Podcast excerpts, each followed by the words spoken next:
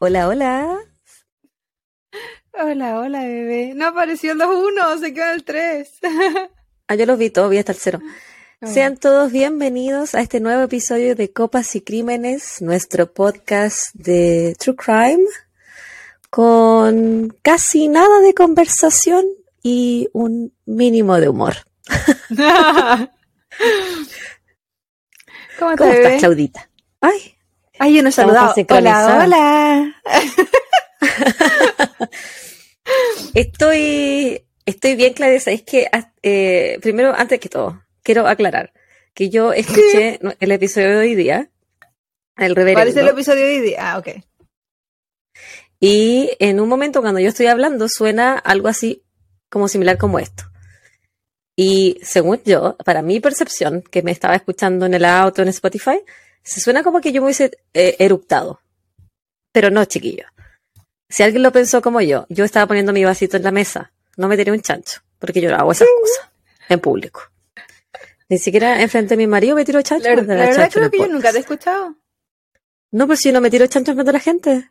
Es lo más privado que hay. No, pero podría ser un accidente. Tú convivimos en la misma casa, podría haberte tirado en la pieza y yo lo hubiese escuchado, pero no nada.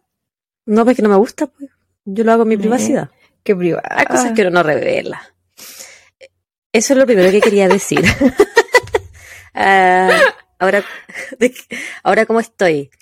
Eh, hasta hoy día a la mañana no tenía muchas cosas bonitas que contar. No es como que me haya pasado algo feo o malo, sino que no tenía nada espectacular para yo decir, ah, voy a contar esta buena en el podcast. Así que lo que sí puedo decir, bonito, que me ha pasado, es que llevo cinco días durmiendo de corrido en la noche, sin que me despierten, lo que es un logro tremendo para todos los que son mamás y papás o que cuidan niños, que lleva más de un año y medio, weona, durmiendo entrecortado. Y en, un, en su momento dormía dos o tres horas diarias y era terrible. Y ahora estoy tan descansada que se me están yendo las ojeras. Qué maravilloso, qué envidia. pero, me pero, me alegro por ti. Vivo, vivo tu felicidad. La que, la que no tengo, la, la absorbo de tu. Ay, le pegué al celular. y absorbo de tu vivencia. Muchas gracias. Y antes de continuar conmigo. Ah, yo no había terminado. Que te he dado la bienvenida. Pero yo, sí, ya me la diste, ¿no? No, te dije hola. Pero, ah, pero su es una bienvenida. Ya, te la. Y yo tenía que contar otra cosa bonita que me pasó hoy día. Dale, pero cuenta tú la primera. No, porque probablemente aquí no haya nada, así que dale nomás. eh, hoy día me pasó una weá que nunca me había pasado en la vida.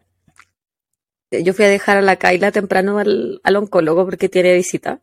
Y eh, era temprano, tenía que estar allá como a las 7.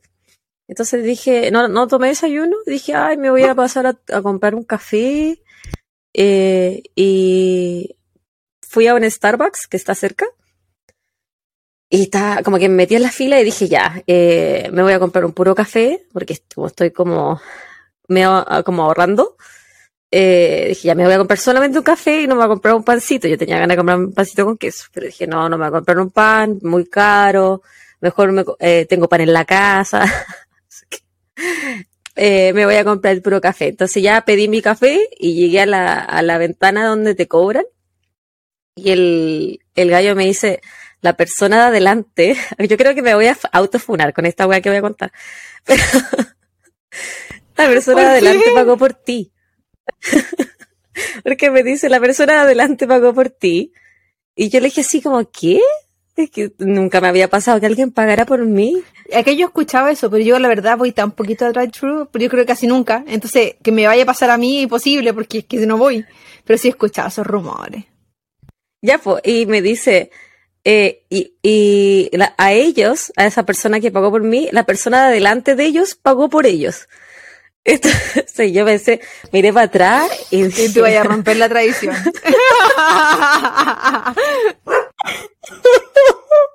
Entonces, miré, miré para atrás y había un solo auto, no había un auto detrás de, del de atrás, ¿cachai? Le dije, ya, bueno, le dije al gallo, eh, supongo que tendré que hacer lo mismo, po. ¿Cuánto sale la cuenta del de atrás? Porque recordemos que yo fui y me compré solo un café como de... Porque Sí, estoy, pues, eh, Eso también es la cuestión porque es como la suerte de la olla, po, porque, o no, y aunque tuviese comprado un sándwich, hay gente que compra para seis personas. sí, sí. Como, Menos mal. Entonces, lo que yo me compré valía 6 dólares. ¿Ya? Si me lo compraba con el pancito que no me lo quise comprar, me hubiese salido 13 o 12. La o cosa es que el, el de atrás, su cuenta era casi 15 dólares. Y yo le dije al niño, ah, no, entonces no, po. mejor que no. Así que me fui nomás y no, no fui un alma caritativa hoy día. Pero me pasó algo bonito, solo que yo no, no tiré buena, no, quedé como con mal karma, yo creo, de la, de la wea bonita que me pasó. no, no continuaste la cadena de positivismo. No, pues sí que te- es que era más de lo que me hubiese salido a mí, po. Pero en tu defensa, mucha gente no lo hace como cadena, es como el de adelante paga, me pagó a mí y listo, me voy. No es como que todo el mundo haga, paguemos al de atrás, el que venga. Y Me sentí un poco mal, pero al mismo tiempo no. es como, es como si nos remontamos a Chile. Hay una cuando te- delgada línea. Cuando te, cuando te pedían el peso en el supermercado, era- la gente que decía que no, yo siento que se sentía como tú. Yo tenía una amiga que no daba el peso ser, y peleaba, decía que le daba rabia. Yo creo que tú sabes qué amiga es. Yo a veces no lo daba. No, sí, Sí. sí, sí, sé quién es. Y no soy yo. No soy yo. no, es amiga del. Cuando Daniela, No sé es. Daniela Frías escucha esto, también va a saber de quién hablo. Pero sí, ya yo también sé la conoce. Porque ya me lo había, ya me lo habíais contado. Sí, Eh, porque y, y eso es lo, la, la otra wea que, que me pasó bonita, algo que nunca me había pasado y que probablemente no me va a volver a pasar. Bonito. Eso. Entonces, bueno, es bonito para ti. Rompiste una cadena de favores.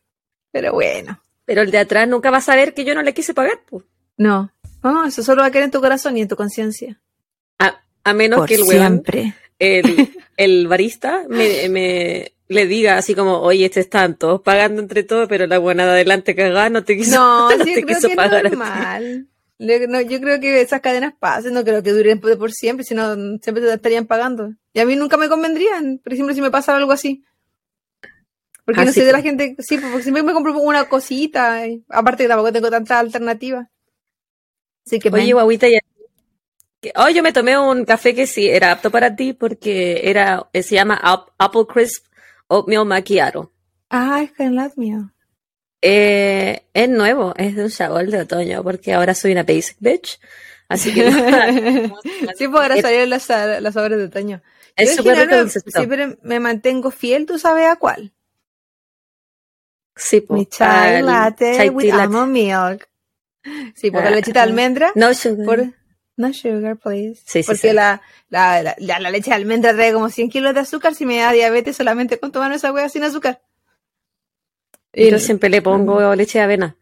La paloma, cuando estaba acá, siempre pedía todo con leche de avena y yo como le copio, le, Sí, hay como que me quedé con esa wea. Más a veces cuando quiero menos, sí, más cremosita la, la- cuando, o si quieres como un sabor más exótico, igual le puedes poner leche de coco, es No, una vez le puse leche de coco ¿De qué al matcha. Uy, weona, qué asco. Me lo tuve que tomar, pero por lo que pagué nomás, po. Era, era muy malo. Lo, como que lo dejó ex- extremadamente dulce el matcha. Es que yo soy buena más dulce. Encuentro el matcha malo en todo caso. Siento que no. No sé si a ti no te gusta. quizás. Es que no te gusta no- el té verde. Me, sí me gusta el té verde, como todos los días. Ah, yo pensé que no te gustaba. Sí me gusta. Pues no te gustaba el matcha. Siento que quizás he probado un matcha malo, porque sentí que sabía pasto. Y yo, Yo no encuentro. di- Bueno, que no sabría que describir el sabor. no, tiene como uno que acostumbrarse también a los sabores, porque por ejemplo el mate, me, me, acom- me acostumbré al mate. Y Mm, bueno, pero me deja como, un gusto adquirido. como que hubiese, estuviera drogada, completamente arriba. Entonces, El sushi también es un, es un sabor adquirido, po. A mí al principio no me Sí. gustaba el sushi. También, pero el Por el sushi me nori. gustaba, por el, sí, exactamente lo mismo. Pero también me di cuenta que, gracias a mi amiga Romina en la universidad, que dependía el nori, eh, como que tanto me gustara o no me gustara, porque habían locales donde comíamos sushi que el nori era muy fuerte. Y hay lugares que Mm, no. Y sí. lo mismo me pasa con el seaweed, que son, ¿cómo se llaman los seaweed de español? El nori. No, pues, pero las que uno- yo me compro como snack. El alga marina. Ya, sí, es un Sí, nori. pues, son como, son láminas de alga que vienen en pack Sí. y se consumen como snack. Yo solo conocí una persona en Chile que lo comía, así que no sé si está tan popular en verdad. Que era la Valerie. De la, la Valerie, Claro. ¿cómo se llama Valerie? Yo como cochayuyo, que también es un alga. Me encanta el cochayuyo, pero acá Sí, no lo venden. Su abuela hacía cochayuyo, bueno, me hizo a mí, porque sabía que yo no comía carne en su casa, me hizo distintos platos. Y yo era primera vez que probaba cochayuyo ahí. Mi mamá dijo que ella cocinó cuando era muy chica, pero que eso quedó en que había de haber tenido que tres años, yo creo, porque si no me acuerdo de nada. Así que A mí me gusta, pero crudo. No me gusta el cochayuyo cocinado. Cotita. Me gusta crudo. Eh, mi suegra siempre, que cuando viene me trae cochayuyo siempre. Buena, Me yo gusta la, mucho verdad. Yo la verdad lo comí solamente en cosas como tipo pino, que me hizo la, la abuela de esta Mm. eh, de la Vale, o que hizo también en como platos chilenos, pero que donde había carne ponía eso, pues no sé, carbonada, así. chaquicán. Charquicán, el Sí, charquicán. rico. Entonces ella me, Qué rico. me- me hizo probarlo. Bueno, tenía que gustarme sí o sí, también se me estaban cocinando. pero qué bueno, pero creo que bueno, ella cocinaba. No había opción. Sí. Oye, ¿te ha pasado algo bonito? Hoy día me fue bien en la prueba. Eso es bonito. Siempre es Estamos- bonito. Porque no dormiste día- nada. No, pues todavía no duermo desde ayer. Eh, hoy día conversábamos con la Javi. que estoy teniendo una suerte, pero de la mierda.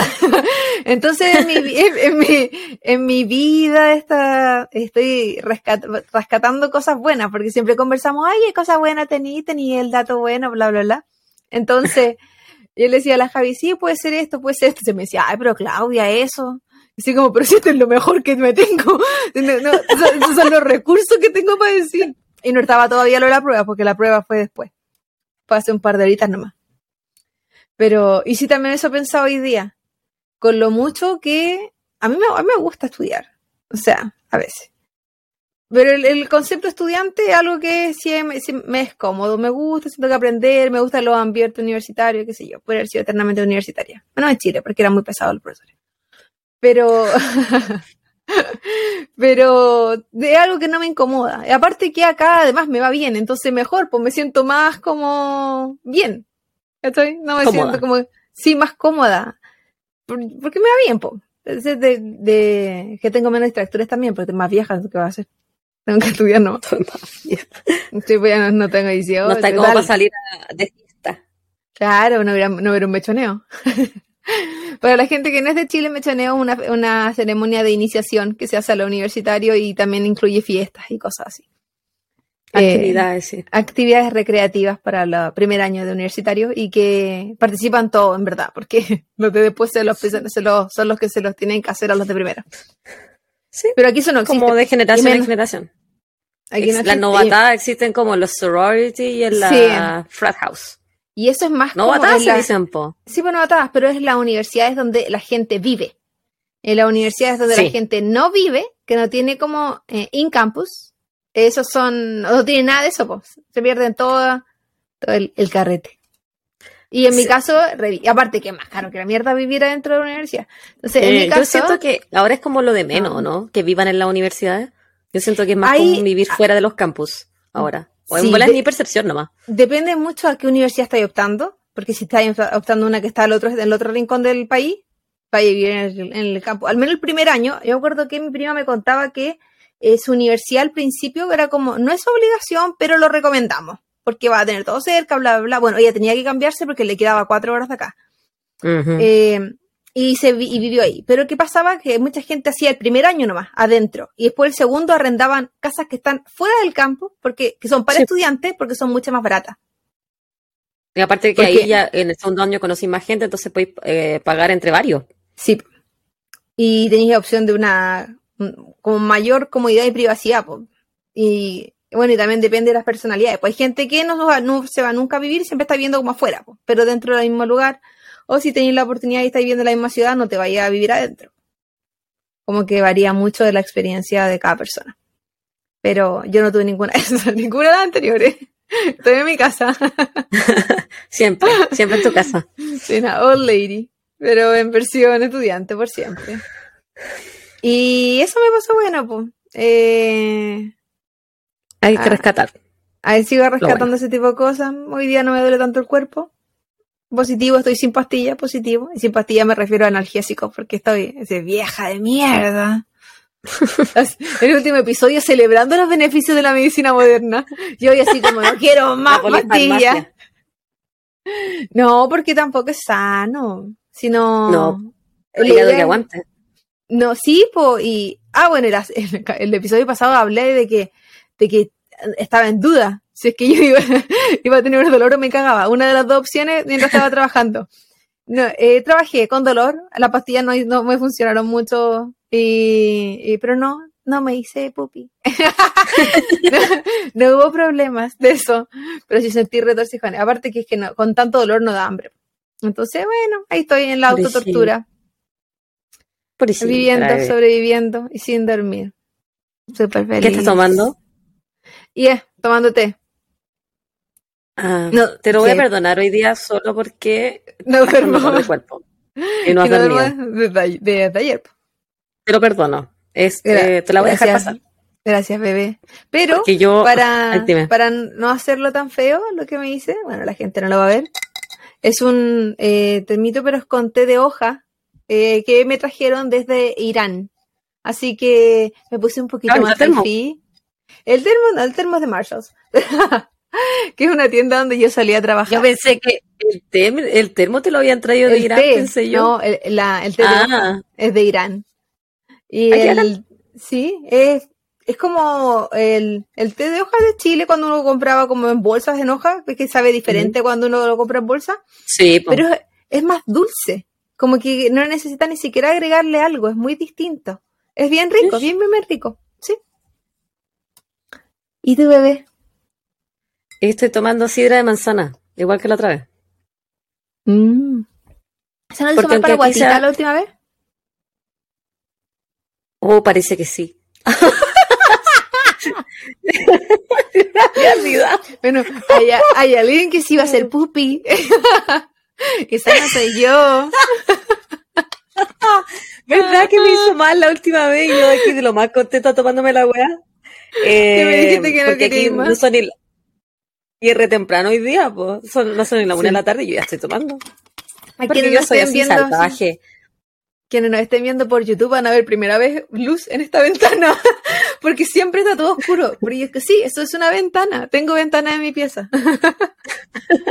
no estoy en la cárcel. Casi como que. Oye, quiero mandar dos saludos hoy día. Oh, sí, dale. Ya. El primer saludo se lo vamos a dar a Arturo de Nashville, Tennessee, que nos escucha fielmente. Y mi segundo saludo va para Víctor Alvarado, que preguntó si se ganaba algo por responder todo correcto en la trivia. Y yo le dije que el premio era imaginario, pero este es tu premio. un saludo. Un saludo, un abrazo. Y gracias por eh, la atención y responder todo correcto, porque no todo el mundo lo responde correcto. Sí, oye, varios se equivocaron, sobre todo en la universidad. Yo, puse, sí, yo también, yo que, yo soy, yo que soy la que la escucho, no, lo tuve bueno, yo que soy la que escucho contigo y aún así, y edito el video, descargo los clips, publico todas las cuestiones, aún así puse, uy, ¿cuál era? Puse en duda, y la voy a ir haciendo más difícil, porque así soy, perra. Yo la, oye, la puse más fácil es porque dije que la última vez, que me la he hecho en todas las mías, pues entonces, bueno, sí. Una y una, para Entonces dije, ya, voy a poner un poquito más easy. Pero está bien. Yo también voy a mandar saluditos. Porque eh, no nos ha pescado tanto la respuesta, así que para que no para que no vamos a poner mentiroso. No, pero lo que sí la gente hace es que más que escribirnos en las cajitas que ponemos, eh, nos escribe por interno. Sí. Entonces, eh, y también nos dejan comentarios en distintas plataformas. Hay gente que nos ha comentado en Evox, hay gente que nos ha comentado, y que perdón si no respondemos tan pronto porque no nos llegan notificaciones de esa. Tengo que meterme a la aplicación. Y por lo general me, meto una vez a la semana cuando. Llegan, YouTube y eh, Instagram es donde nos llegan las notificaciones, pues, Sí. ¿no? Y las de Facebook también, porque uso el, el Meta Business. Pero solo por eso, porque no es que me meta mucho Facebook tampoco, porque tenemos esta aplicación que controla Facebook y, e Instagram. Pero en fin, así que si es que no le, no le han llegado sus saludos, en algún momento llegará. Eh, vamos a dar un saludo a Sol Semelman, espero estar pronunciándolo bien, eh, porque se sabe que yo pronuncio como la, tú sabes. Eh, la amiga Sol está en Australia y nos escucha constantemente. Está siempre mandándonos un mensajito. Desde el principio. desde el principio. Hace poquito nos mandó una recomendación que se viene, eso lo juro, prontamente. Y estamos trabajando para ti. y así también la otra gente que nos dejó eh, solicitudes anteriormente o incluso por mensaje. Hay una amiga de España que nos dejó varios eh, epi- episodios, iba a decir, varias eh, sí, Opciones. eh, ca- casitos de, de España que también están ahí anotados. En cualquier momento se vienen, voy a poquito, porque se sabe que no, no, tengo mucho tiempo. Y además de la amiga Sol, tengo otros saludos. Una mención honrosa y un saludito. Mención honrosa al amigo Ujú. Juan Perdomo que nos comenta siempre en distintas eh, redes sociales, en Evox, en Instagram o en YouTube. Él también está desde el principio, eh, siempre tirándonos mucha buena onda, siempre apoyándonos harto. estar como casi del episodio 1. Sí, siempre diciéndonos que eh, como, como vamos mejorando y en verdad eso igual nos llena po- porque si, que alguien siga con nosotros significa que hay algo que le está gustando porque si no, igual yo te podría tirar buena onda y me voy, pues no tenés como más. Pero no, él sigue. Hubo un tiempo que desapareció y yo dije, hoy quizás el Juan ya no está. Pero no, reapareció. Porque hay algunos que son unos clásicos. El Anthony Martínez, por ejemplo, también es un clásico. Son personas que desde el comienzo y han sido súper constantes en su apoyo. Algunos, y en ejemplo, en el caso de Anthony también se va a Facebook y así. Entonces, es, es- es importante porque de repente, si alguien ve una publicación sin ningún comentario, ah, no van a comentar. Es como que eh, más atrae a más, yo creo. Así que si hay gente comenta, más gente va a comentar y cosas así. po. Así. La comunidad se crea más grande, qué sé yo. Y am, a otra persona también que le quiero mandar un saludito. Esa otra es alguien que siempre también nos comenta en YouTube. Eh, ella, y justo hoy, hace una hora atrás, puso, me encanta su formato, corazoncito. Yo escucho la mitad del capítulo en Spotify y la otra mitad acá. Jaja, sigan así. Escúchenos donde quieran, la idea es que nos escuchen. Eh, si es que eh, nos quieren ver un ratito, entonces YouTube nos van a ver los rostros. Eh, si es que solo nos quieren ¿Y cómo se- escuchar. Barbara Script, ¿no lo dije? Barb No, Script. No lo dijiste. Es el, el, Ah. el nombre en YouTube. No sé cuál será el nombre de la amiga Barb. Pero si es, si es Barb, no me estoy riendo de tu nombre. Barbie. Eh, y ella, ella es de México, si no me equivoco, que también nos ha comentado varias veces anterior. Y Ah, bacán. sí, Bacán. Internacionales. Así que eh, muchas gracias a toda la gente que se hace tiempecito y nosotras felices de saber que hay alguien en el otro lado de las pantallas que nos está escuchando y que le gusta. Oye, estoy a mandarle un mensaje a alguien más. Eh, oye, No, oye, dijiste el nombre. ¿Los dos? ¿A que le gustaba mi risa? Ese era, po. Ese El- era. eh, sí. Pensé que no la había nombrado. Sí, sí lo nombré. Porque De Nashville, Tennessee. El amigo de Nashville, tienes razón. Y eh, mucha gente en épocas pasadas se burlaba de mi risa. Miren ahora, Mira, cruzando fronteras. mira dónde hemos llegado con esta risa. Era, era yo la que me reía de ti, pues, Claudia, de tu risa. Mu- Mucha gente. Mucha Pero yo, a mí me encanta tu risa, porque me da mucha risa tu risa. La encuentro muy chistosa. Lo importante Y eso es a mí que no me pasa riendo. Me pasa que siga riendo, porque que nos falte motivo. Si a la gente le gusta o no le gusta, ¿qué me importa? Una vez acá una persona me dijo, oye, qué escandaloso, así como, y como que hizo un comentario tipo estereotipo latino, así ¿En el como, podcast? no, en general? pero- Así. no, una Ay. persona con la que estudié En la en, vida. el curso, en el curso de inglés. Era un cabro, no me acuerdo si era de Ucrania o Rusia. Así que venía mi pelo y dije, ¿cuál es el problema? Sí, es como que, ¿por qué están amargados? Si uno se, no, uno se ríe como... está pasando la vida. Pues. Y yo no, yo en general no soy gritona tampoco, así como que digan, hay que ser tipo latino y qué sé yo. Es como. Ah, no, pues no, eres para nada extrovertida o loud, como dicen acá. Uh Para nada, eso es súper callada igual, pues. Eso quizás lo habría sido un poco más en Chile. Pero, ah, y un poco más, porque tampoco creo que haya sido mucho. Eh, no. La no. Eh, como florerito de mesa, como decimos no. en Chile. No, nunca fuiste así. No, chica piola, de pelo largo con lentes, en el rincón. Y por lo general con pololo. Eso soy yo. Risa suave. Sí, lo único que tenía. Ok, amiga, ¿estás lista? Amiga, hoy día he tomado, he, tomado una página de tu libro y te he traído un caso horrible. Así que. Porque siempre tenemos que sufrir. Espero que tengas el estómago que necesitas uh, para antes que, antes que partas, que lo tenía en ¿Mm? mente, pero se me había olvidado porque siempre se me olvida todo. Mi prima, que tú conoces, eh, fue mamá hace muy poquito y le quiero mandar un saludo si es que nos sigue escuchando. Ella me dijo que nos seguía escuchando. A mi prima Marta, que fue mamá hace muy, muy, muy, muy, muy poquito aún no puedo ver al bebé, y eso que vive a un par de cuadras mías. Un besito enorme, felicidades, prima. Y no más bebito. Suficiente la familia. Sí. felicidades, Marta. Es hermosa tu bebé. Ya, amiga, pues. Eh, era para ponerle un poquito de, para ponerle un poquito de lindura. Una amiga nos dijo el otro día que nosotras con nuestra conversación suavizábamos lo terrible que se venía después. Entonces todo, Sí, y hoy día se viene terrible, así que si queréis contar como un chiste, es ahora o nunca, huevona, porque de verdad que yo igual sufrí. Eh, no, no sé si viste las fotos que mandé al correo. No. Ah, ya, qué bueno. Eh, son terribles. No, no, no son, o sea, sí, sí son terribles. Eh, hoy día, amiga, Uy voy a tocar un tema que eh, eh, no he hecho todavía.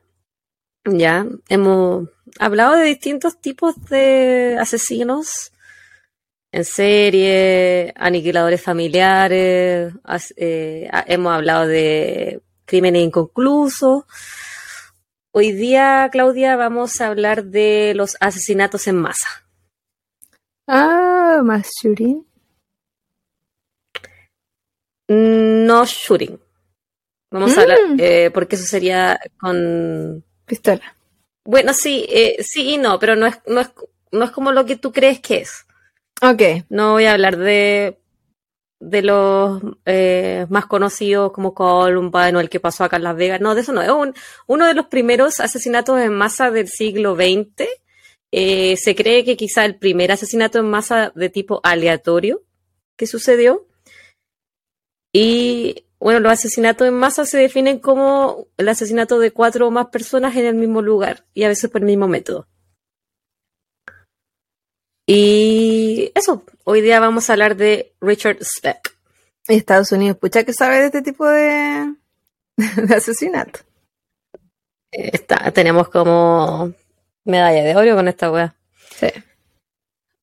Y porque yo soy retro, amiga, te voy a, la última vez, la semana pasada, creo que hablamos, o sea, no, pues la semana pasada hablamos de la década del 70, la anterior a esa hablamos de la década de los 80, hoy día vamos a hablar de la década de los 60, porque así soy, vintage.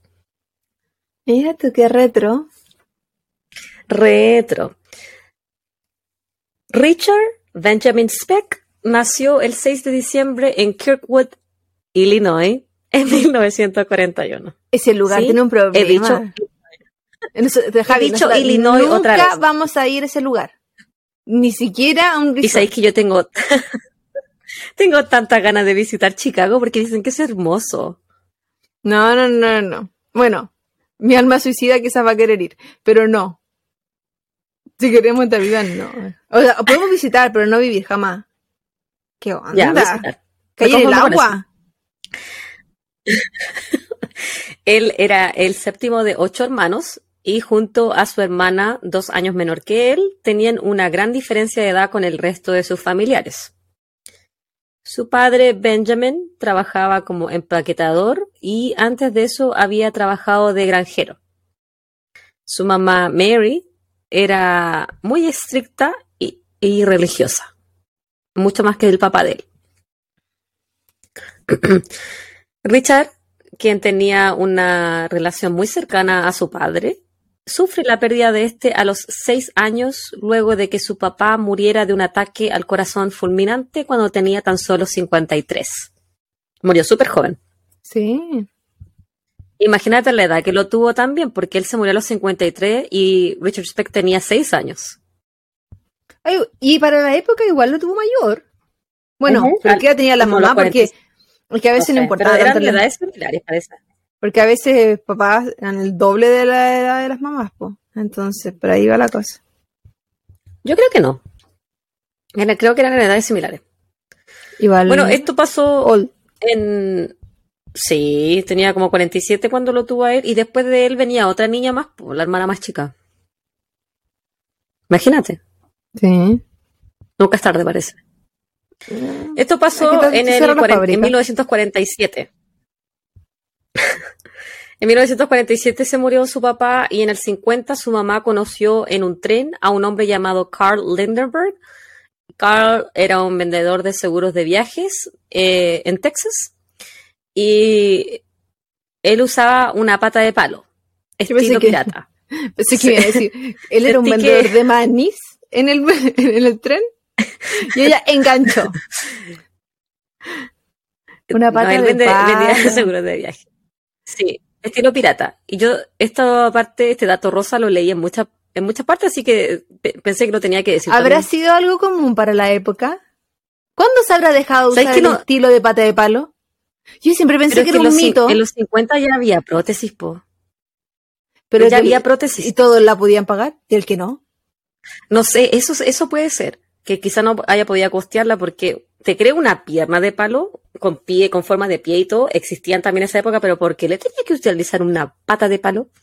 Porque Como si una es que- escoba. no, pero es que para tener una, A lo mejor- una- algo como con forma de pie, igual es más caro porque tienes que decirle a alguien que te lo talle, es como más encima más personalizado que dibújame por aquí unos pelitos, una cosita así. No, pues más trabajo. Entonces, Quizá esto eh, le daba como su no sé qué al Carl y era como más, Más rudo. como enganchado con eso. Mira, Sí. mi, mira mi pata de palo. no, Sí, un seguro. no Sí, iba a aprender a no cualquier persona que tenga pata de palo. Compramos un seguro, de- un seguro, un Eh. seguro o te entierro la pata de palo, porque no puedo hablar. Porque nada es mío, po, Un seguro, el seguro. ¿Qué voy a hacer esta? Carl tenía un extenso prontuario y durante 25 años de su vida el hombre había cometido entre estafas a manejar bajo la influencia del alcohol. Ah, pero tampoco es terrible. Varios crímenes pequeños. Sí, No. también asado con la pata de Lo, palo. lo que es. Lo que ¿Te imaginas, ¿te imaginas te pegaba una patada? Oh, qué Loca. dolor. Pero tiene que tener buen equilibrio para eso. Así como un maguachi, ¿te acuerdas cuando fuimos a karate en la universidad? Que los maguachis son para atrás, po. La pierna uno va hacia atrás. No, pero Entonces, lo loca. mejor, si yo decía, maguachi, se yo decía patada con la pata de palo, pues la, la pata regular se queda abajo. Por eso, pues, huevona, igual tenéis que. Ya, pero igual tenéis que tener buen equilibrio. Sí, ya estás desnivelado cuando tenías una prótesis. Loca. Eso Es tu, tu, base de sustentación, tu centro de gravedad no es el mismo, po. loca, eso es como un anticucho. Dolor. Ya, pues era alcohólico el Carl y vi- violento. Al contrario del, del papá de Richard Speck, que era un hombre muy, muy bueno, es- este Mm. trata todo lo contrario. Bueno, Mary y Carl se casan y se van a vivir a Texas. Y mientras ellos están arreglando las cosas para que Richard y su hermana, o sea, para que Spe- sí, Richard Speck y su hermana puedan irse con ellos también, eh, ellos por mientras se quedan ahí ah, y viven con la- una de las hermanas mayores que tenían. Durante ese periodo de tiempo que estaban esperando para irse a Texas, en el 52, el hermano mayor de Richard muere en un accidente automovilístico a los 23 años. Un jovencito. Sí, se murió joven. Cuando finalmente ellos se van a vivir a Dallas, Richard y su familia se cambian de casa 10 veces en 12 años. Por lo que al parecer no tenían una vida muy estable. Mm. Richard en algún momento de vivir en Dallas se cae y se pegó en la cabeza. Hay varios estudios que han demostrado que los golpes en la corteza cerebral pueden causar daños en el lóbulo frontal que regula el comportamiento y el autocontrol, a lo que nosotros decimos los pacientes frontalizados. Esto es más común cuando el accidente ocurre cuando el cerebro aún se encuentra en desarrollo, como por ejemplo en la niñez. Él repite octavo, octavo grado, o octavo básico, como diríamos en Chile, porque se rehusaba a ponerse los lentes que necesitaba para ver bien. Además, tenía acné, entonces él no quería que lo miraran mal por verse distinto. Speck tenía miedo de que la gente se riera de él por usar lentes. Qué bueno, hay gente que se burlaba harto de esas cosas. Bueno, aún yo creo, pero que ahora está más normalizado. Pero... Sin ir más allá, mi mamá, yo cuando chica usé frenillos. ¿Cuál era otro nombre para decir los frenillos? Brackets. Los que se ponen los dientes para. Brackets. Sí, pero en español. Frenos. ¿Freno? Bueno, usé frenillos cuando chica y eh, a los 14 o a los 15 eh, tuve que empezar a utilizar lentes. Entonces mi mamá me decía que, y todos los que están en Sudamérica van a entender, que yo era Betty la Fea. Porque mi mamá es un poco sociópata. Fortaleciendo la identidad y la autoestima de tus hijos es una buena manera de hacerlos sentir mejor con ellos mismos. Y, por, e, por, eso yo creo que vivo traumada y, y, no me ponía los lentes cuando chica tampoco, pues nunca me los ponía. Yo era como Richard Speck. Bueno, siempre he pensado que soy un poco sociópata. Yo no. Eh, igual usé lentes desde bien chica. Pero sí. Yo creo que ya no se utiliza eso de burlarse de la gente en todo caso. Pero es que quizás es algo más de antes. Porque me pasó cuando yo me dijeron que tenía que usar lentes, qué sé yo. Eh, mi mamá estaba más preocupada de que los lentes fueran de cierta forma porque no quería que se burlaran de mí. Cuando yo en mi mente jamás en ese mm. entonces había pasado aún que alguien se iba a burlar de mí por usar lentes. Yo hasta incluso creí que me iba a ver bacán sin saber que me voy a quedar tan ciega al punto que estoy ahora. Pero ella era como tiene que ser sin marco y aquí y allá. Y en verdad tuvo una buena recepción. Porque Yo también me compraba sin marco. Sí, tuvo en ese momento una buena recepción. más desapercibido. Sí, me los quebraron harto sí en el colegio porque los niños son eh, más desordenados, entonces yo no usaba en esa época tanto así como todo el día. las pocas veces que osé dejarlo encima de la mesa, de mi escritorio, eh, me los rompieron. No a propósito, pero bueno, y después pasé a usar lente de contacto, pero también era por un tema de que yo hacía deporte y ahí sí que me complicaba mm. usar lente. Sobre todo en volei, porque me, daba mucho miedo de que me llegaran pelotazos en la cara. Ah, sí. Pero pasa, las burlas existen y de repente son los papás de uno los que transmiten esas burlas más que... Igual me sorprende de que él pensara que se iban a burlar de él, porque al menos yo nunca lo pensé cuando chica, bueno, debe haber gente que lo piense, pero era por ejemplo mi, mamá, mi mamá preocupada o mi mamá con la mentalidad de que se van a burlar, ¿cachai? No yo. Yo siempre pensé que se iban a burlar de mí. Nunca lo hicieron. Nunca se burlaron tampoco cuando me dijeron que me tenía que poner frenillo, porque yo tenía, usted me ve, el que me ve en YouTube, me ve con una dentadura pero preciosa. yo tenía inversión. Una, mi mamá, me decía, porque mi mamá es cruel, pero a cagar, por eso estoy toda a cagar eh, emocionalmente. Y voy a, voy a pelarla porque ella no nos escucha. Que yo tenía una ensalada de dientes, lo que no se aleja de la realidad. Sí era así. Tenía los dientes montados, tenían dientes supernumerarios. Yo sí tenía más dientes de lo normal, no la Claudia. Y mi boca es muy pequeña. Entonces me, eh, tuve que tener un tratamiento extenso. Y cuando me dijeron que me tenía que poner frenillos, yo me puse a llorar. es que yo encontraba tan bacán toda la gente que se ponía todas esas cosas que yo no tenía. Yo siento que la única vez que yo he sufrido que con algo así como que me ha pasado, nunca me puse frenillos, pero a no ser que hubiesen quedado incómodos, quizás ahí hubiese sufrido, pero nunca tuve, así que no me no, no pasé por eso. Los lentes nunca fueron tema. Eh, y cuando el año pasado por la mascarilla, el año pasado, antepasado, me salió acné, creo que es la primera vez que me siento como urgida, de que así como que me siento mal, de que la gente me Mm. mire. No que yo me crea así como la, la mansa hueá, porque bien por el contrario, mi autoestima por lo general anda bien subsuelo.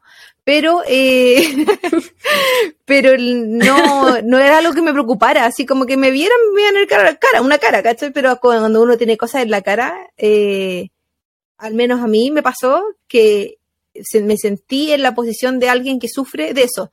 Lo mío fue temporal, pero aún así me sentí tan mal por tanto tiempo que imagino eso en la adolescencia de ser terrible. Así que ahí más o menos puedo Yo creo entender a la que gente. sufrí harto de autoestima al respecto. De hecho, hasta el día de hoy, a mí no me gusta ponerme los lentes. Me Sí, los me pongo cuando estoy en mi casa.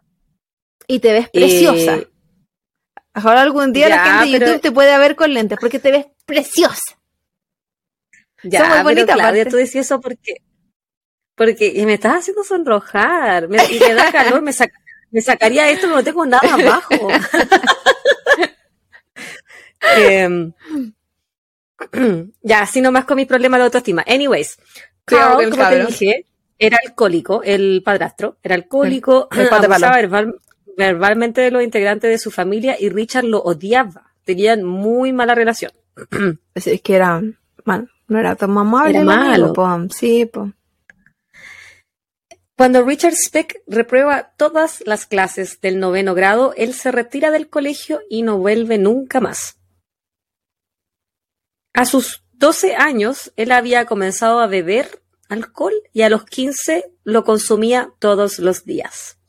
Y se ponía lentes, veía. Y yo en ninguna foto lo vi con lentes.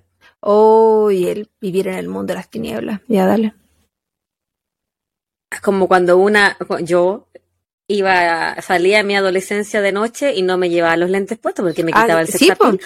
No, yo también lo hice. así en la calle, así como, ¿qué está pasando? ¿Quién será esta persona con la que me voy a juntar? Pues no veo bien.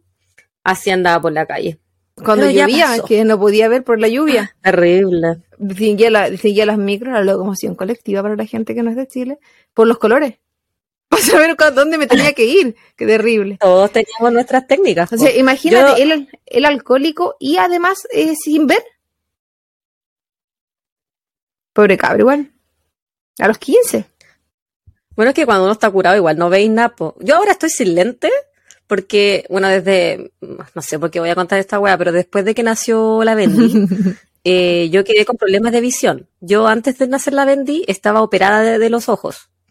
Y durante mi embarazo mi vista se empezó a deteriorar y quedé con miopía otra vez y tengo un poquito de astigmatismo. Y aparte, lo que me pasa es que hay días que amanezco con la visión borrosa, poco nítida. Y eso es secuela del embarazo. Así que por los que están en por los que están en duda de si quieren o no quieren tener embarazos en su cuerpo, no lo hagan. No lo recomiendo. 10 out of 10 won't recommend. Dicen acá. Que cuando ve a la bebé, se le olvida todo. Sí, que es tan bonita y duerme tan re bien. Ideal, aunque ayer se portó como el hoyo. Siempre se funde cuando está sola conmigo. Ya, pues, entre los 13 y los 21 años, Richard Speck acumuló más de 12 arrestos por delitos menores. Mientras trabajaba en un 7-Eleven, que es una bencinera muy conocida en Estados Unidos, él conoce a Shirley, una estudiante de 15 años con la cual comienza una relación amorosa y la deja embarazada a las tres semanas de comenzar a salir con ella. No veía con los ojos, pero sí con la pilila. Estaba esperando un comentario tuyo.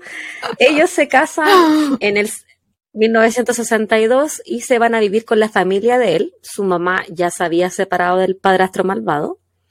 Oh, se separaron. Su hija Robbie Lynn nació el 5 de julio de 1962, mientras Richard cumplía una condena de 22 días por disturbios a la paz bajo estado de ebriedad. Disculpa, quiero beber. Pon un poquito de lubricación a tu cuerda vocal.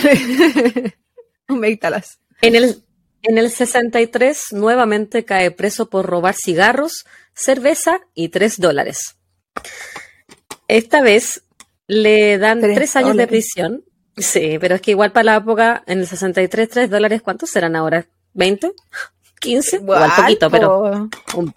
Bueno, le dieron tres años de prisión, de los cuales solamente cumple 16 meses de condena. A pesar de que durante su estadía en la cárcel, el psicólogo dijo que él era un peligro para la sociedad y que debería permanecer en prisión de máxima seguridad. ¿Y cómo, se, ¿cómo se convirtió en un peligro si no era lo analizó, ah, o sea, eh, no, pero yo, pensando en, qué, pasó en su vida, pero ya claro, partiendo desde que estuvo su golpe, frontalizado, partamos de ahí. Frontalizado, eh, abusado emocionalmente por su padrastro, la pérdida de su papá muy temprano, era, y aparte era alcohólico. Y no veía. Tenía cosas. Y no, y ciego. pero, bueno, yo de esas tengo varias, po. Ciega, alcohólica, y bueno, no perdí a mi papá biológico, pero él desapareció. Así que tengo tres de cuatro. Yo te dije, yo también soy sociópata. Ah, pero eh, en, control, terapia. sí, yo he buscado terapia chiquillo. Entonces, él finalmente es liberado, a pesar de las recomendaciones de los psicólogos, y a la semana ataca a una mujer en un estacionamiento con un cuchillo de 43 centímetros de longitud. Tenía razón. Hay, hágale caso a los profesionales. Por algo estudian tanto. Le dan 16 meses, pero de estos solamente cumple 6 cuando le dan libertad por un error de papeleo. Sí. ¿Es que, el caso que yo dije el otro día? ¿Qué onda? Es, como, lo mismo. ¿Qué te dije yo? Errores, Se viene horrible. Se viene mal. Anímate de antes porque hoy día vas a quedar con depresión. No, no vas a poder dormir de esto después de esto. Amiga, llevo sin dormir no sé cuántas horas. Al salir de la cárcel, mira, menos mal que grabamos antes de que tú durmieras, porque si te pones a dormir y me dices, traemos después de que yo duerma, weona, que la estamos grabando mañana, po. Sí, no, se nos junta con el próximo episodio. Y que no puede, porque tengo demasiada tarea que hacer. Bueno, al salir de la cárcel, él trabaja tres meses como conductor de una empresa que vendía carne. Aquí Richard tiene seis accidentes conduciendo en tres meses, pero lo terminan despidiendo por no llegar a trabajar. Además, Papito Corazón, porque nunca más nombraste al hijo, hija. No, nunca más la nombré. Esto, Pili la suelta. Entonces, a pedido de su mamá, él se va a vivir con una mujer para trabajar cuidando a sus tres hijos. Cacha. Una mujer le acepta que él le cuide a los tres hijos. Un gallo que viene saliendo de la cárcel. Y yo he escuchado otros casos así, típicos estos de ID, como, estos, canales de investigación. es, llegar y confiar a tu hijo a cualquier persona. Y que los cuide, ves como que mejor se cuidan solo. Esa persona, mm, ah, Dios, criterio. De repente la gente que tiene, donde termina la ceja le parte el pelo, weón. No, no existen esos dos dedos de frente, no, no, no piensan. Esta mujer era la bartender en el bar favorito de Speck, por eso se conocían. En este mismo tiempo, su esposa le pide el divorcio y ahí como que no se sabe más de ella. También Speck, que se suponía tenía que estar a cargo de los hijos de la, de la bartender, apuñala a un hombre en el mismo bar y se va preso. Sin embargo, su mamá, quien tenía un muy buen abogado para él, eh, eh, hacen sus arreglines y le bajan el cargo a disturbio de la paz, por lo que tiene que pagar una multa de 10 dólares, pero él no la paga y se va preso tres días. Y ahí aparece la mamá. ¿Y dónde estaba la mamá cuando te que el niño terminara el colegio? ¿Dónde estaba la mamá? estaba la mamá? Cuando, el niño no se quiso poner los lentes. Cuando el niño se estaba tomando la botella completa. Ah, no, pero ahí tiene que ir la mamá para sacarlo de estar preso. Este papás. Mi mamá siempre me dijo, si tú te vas a ir presa, yo no te voy a ir a buscar cuando uno iba a las marchas universitarias. Oh, no, mi mamá nunca me dijo nada de esas cosas. que, tuviera mucho cuidado. Pero en esa época me encargaban a, mi, pareja. Y era como, ¿qué va a hacer? ¿Qué va a hacer él? Cuidado, no, era Hulk. Yo creo que tenía más cuerpo. No, porque era más... Sí, yo creo que tú tenías más cuerpo que él. Sí. Más alto también, yo creo. No, era más alto, pero yo un poquito más ancha yo. había, había comido un poco más. Las papitas, mi amor, las papitas. Sí, papitas fritas. Sí. Ya, pues después. Cinco personas eh, pura raja. Entonces, de que lo liberan, él eh, se metió a robar un supermercado y roba 70 cajas de cigarros, las cuales después él se pone en el mismo estacionamiento de ese local y las, y las vende ahí. Él tenía puros cargos por delitos menores, pero con este repertorio de crímenes, si lo volvían a pillar por algo, él iba a cumplir mucho más tiempo. Por lo tanto, en como era, como se repetían. ¿cierto? Pero eso con la mujer donde la apareció con ese cuchillo gigante, ¿era como un delito menor? Ahí se. Así parecía que eran todos menores, pues por eso no le daban sentencia tan larga. Por lo tanto, en el 66, su hermana menor lo ayuda a volver a Chicago donde se va a vivir con otra de sus hermanas. Acá Speck vuelve a caer en la mala vida cuando se entera de que su ex esposa se va a volver a casar. El alcoholismo, los robos, él era incapaz de tener, eh, mantener un trabajo y por lo tanto eso hacía que Richard se sentía como un fracasado. Cuando él vuelve a Chicago, se queda con su hermana Marta por un par de días, pero después de eso vuelve a su natal Monmouth, en Illinois, y aquí encuentra trabajo como carpintero y vuelve a meterse en problemas en un bar cuando amenaza a otro hombre con un cuchillo, por lo que pasa la noche en la comisaría. La noche del 3 de abril, y aquí vamos a empezar a ir creciendo en su escala de maldad. 3 de abril de 1966, Virgil Harris, de 65 años, volvía a su hogar después de haber trabajado de niñera ese día. Cuando entra a su casa se encuentra con un ladrón que tenía un cuchillo en la mano. Este hombre, de seis pies de altura, le habló con una voz dulce y muy educadamente con un acento sureño. Recordemos que vivió en Texas la mayoría de su vida, al sur de Estados Unidos. Tiene un acento distinto. Virgil es atada por Richard, quien además le tapa los ojos y luego procede a violarla pero muy educadamente. Muy educadamente. Y luego procede a violarla para posterior de eso atracar su casa.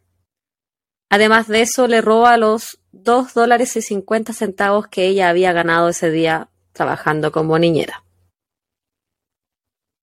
Miserable el, el weón. Pudo haber robado la casa, le pudo haber robado los dos dólares, pero ¿por qué, weón? ¿Por qué tener que violarla? Yo, bueno, ya hemos conversado anteriormente lo que pienso de alguien que asalta sexualmente a otra persona. Y... Eso es lo peor de lo peor. Es que para mí es un nivel de tortura. Siento que estás disfrutando de torturar a alguien eh, para satisfacer tus necesidades. Y es como... Y que ni siquiera es el acto sexual que te da placer porque es el sometimiento. Por eso es la, tortura. Es el torturar a la otra persona. Entonces, no. Yo por eso todo lo que tenga que ver con eh, violación, abuso y todo ese tipo de cosas, en general, no. Es otra categoría criminal. otra, sí, como especial, porque no, no, no me pasa. Eh, sí, amiga, sigue sorprendiéndome. A la semana siguiente, Mary Kate Pierce, una camarera de 42 años, desaparece el día 2 de abril y fue encontrada muerta el 13 del mismo mes. Su causa de muerte fue un golpe en el abdomen que provocó ruptura del hígado que terminó con su vida. Se cree que Mary Kate fue la primera víctima de homicidio de Richard Speck. Un golpe en el abdomen. La policía. ¿Con qué le pegó? Sí. No sé, no sé. Para que no te rompan el, esta parte. Para que te rompan el órgano interno. Mm. que yo una vez me imagino un paseo, como un fierro. Una vez en un paseo me pegué con un tronco porque había que como que saltar de un lado a otro con como lanzándose en una, cuerda. Sí, como pasar de un tronco a otro tronco, pero había que agarrarse como de una eh, cuerda. No me quiero reír porque me da como pena que te hayas pegado fuerte, pero obviamente, obviamente porque soy súper estúpida, yo no pude cruzar agarré la, la, cuerda y me caí en el medio. pero mientras me caía, obviamente iba con todo el, el, balance de, como con todo el vuelo de la cuerda. Entonces yo no caí en el medio entre los dos troncos, yo caí encima del tronco que venía. O sea, en vez de estar arriba del tronco, yo caí en el tronco. Entonces, ese tronco me pegó tan fuerte en el estómago. Obviamente fui a las me reír del momento, pero no importa esa, esa parte. Yo, estaba, yo no podía respirar porque me enterré la cuestión. El golpe fue súper, súper fuerte, muy, muy, muy fuerte. Pero aún así no hubo un daño, nada. Estaba hablando de un tronco a, con, eh, a velocidad, con la fuerza de mi cuerpo sobre el tronco. Imagínate, mm. Dios, para que te rompan un órgano. Como, me imagino como un martillazo, como tú sin fierro o algo así. Amiga, y este es como un canapé ¿eh? de lo que viene. Dale. La policía lo, cuestiona a Richard porque el lugar donde trabajaba Mary Kate era su bar de preferencia. Él dice que se siente enfermo y que se tenía que ir. Y que él iba a volver después a la comisaría a continuar la charla, pero que ahora se sentía mal. Obviamente nunca va y se va de la ciudad.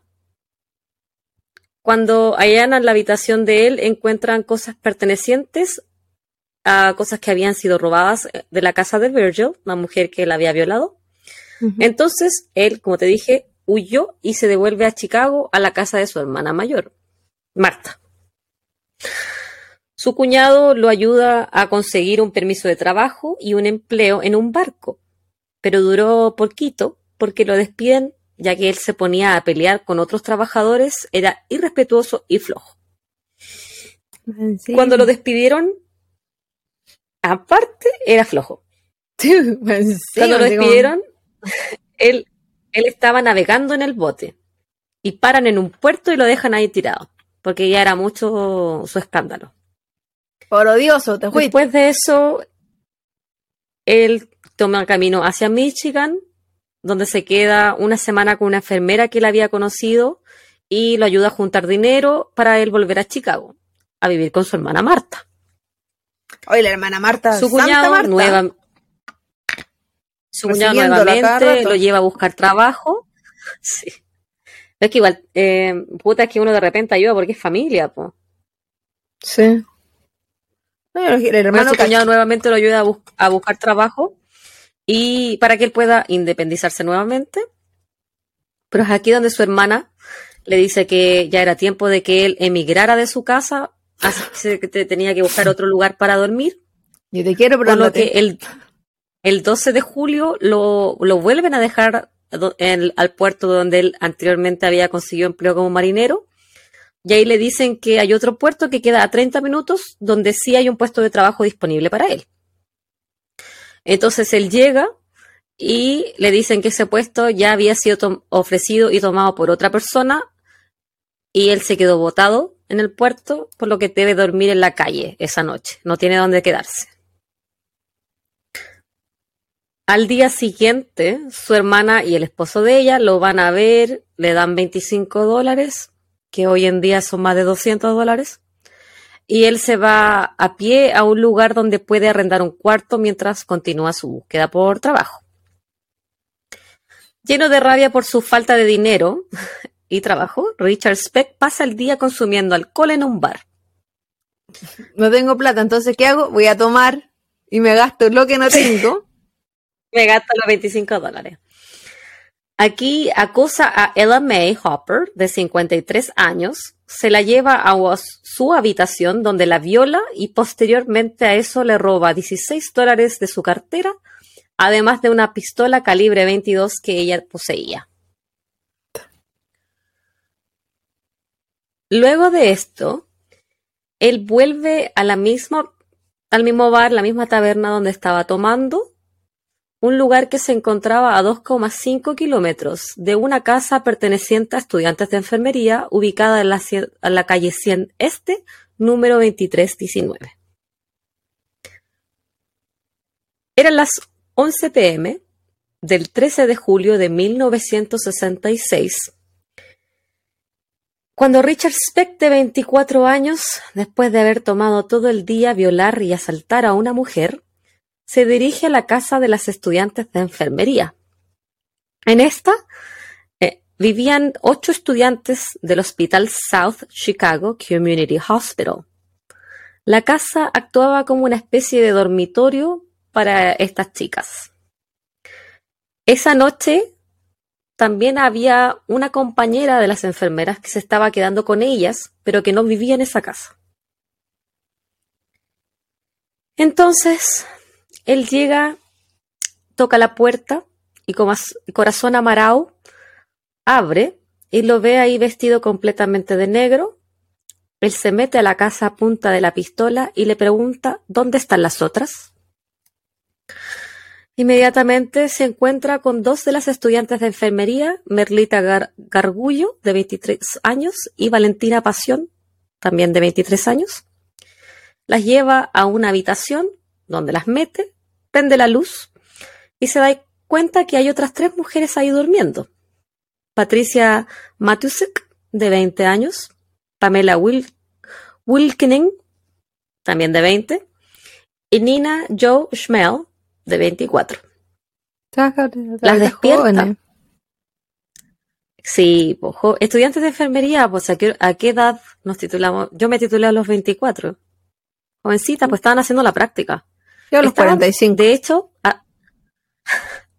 estaban de hecho a seis semanas de su graduación. Tan jóvenes. Qué lata.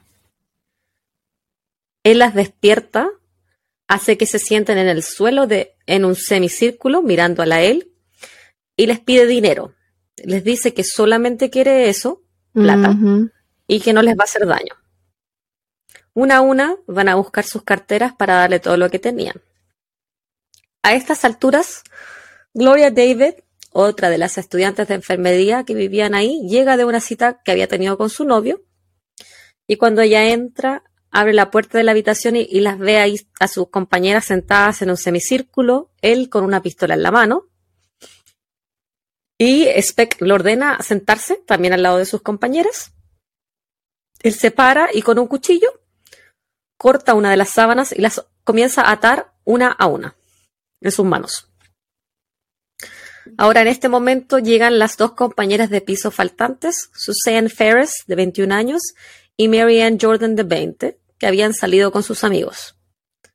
Al abrir la puerta y lo ven a él encima de Pamela, amarrada, aterrada, ellas intentan escapar, pero él las atrapa, se las lleva a otra de las habitaciones, donde las acuchilla y ahorca hasta darles muerte.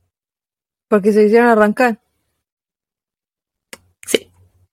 Pero las demás seguían vivas. voy a tomar. En el círculo de la sábana. Asimismo, un Richard Speck consumido por sus más oscuros deseos ya no tiene vuelta atrás luego de los primeros asesinatos. Él va al baño y se limpia para sacarse la sangre. Las mujeres desde la otra pieza podían escuchar el agua correr por el lavamanos. Una vez limpio, Richard Speck caminó de vuelta a la otra habitación, donde había dejado las otras siete mujeres, Llega y toma a Pamela Wilkins apuñalándola directamente en el corazón. ¿Enfrente de las demás? De a una se las empezó a llevar a otra de las habitaciones, donde las acuchillaba y ahorcaba. Posterior a cada asesinato, Richard iba al baño y se lavaba las manos. Cuando lo hacía, las mujeres en la pieza de al lado podían escuchar todo lo que estaba pasando.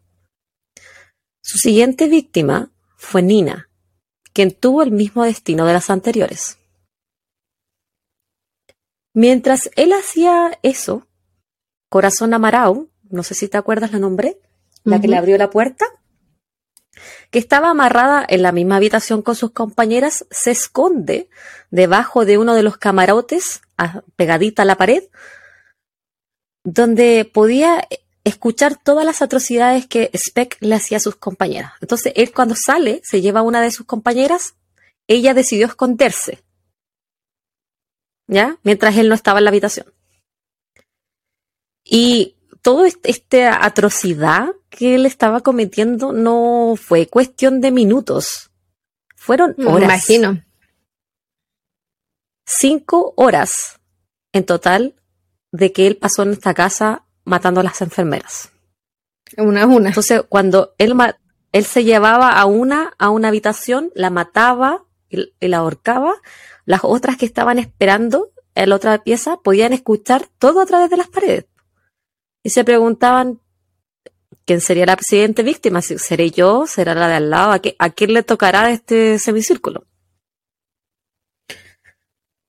Gloria Davis fue la única a la que él viola y lo hace en la misma habitación donde estaba Corazón escondida.